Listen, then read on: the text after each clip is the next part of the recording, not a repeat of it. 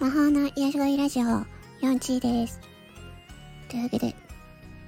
あの、スタンド FM の、えーデスボイス好きが集まるスタイフデスボブという、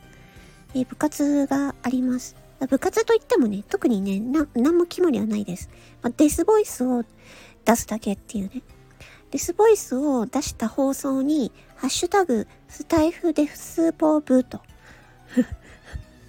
ハッシュタグ、スタイフデスボブとつけるだけでございます。それで参加できます。なんかね、あのーその部活、部活だからといって、なんかにね、えー、行事に参加しなきゃいけないとかね、えそういう決まり一切ないです。一切ないです。はい。なので、よかったらね、あの、デスボイスね、デスボイスの出し方とかは YouTube とかに上がってたりするし、えスタスタイフ、ハッシュタグスタイフデスボブってね、え検索すれば、えーメンバーのね、デスボがね、聞けますので、よかったら聞いてみてください。はい。ということで、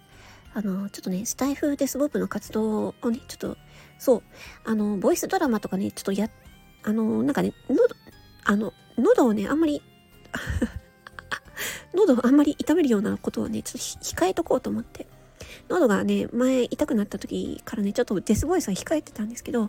ちょっと今ね、あの、やっとちょっと落ち着いたところなので、デスボイスを出してみました。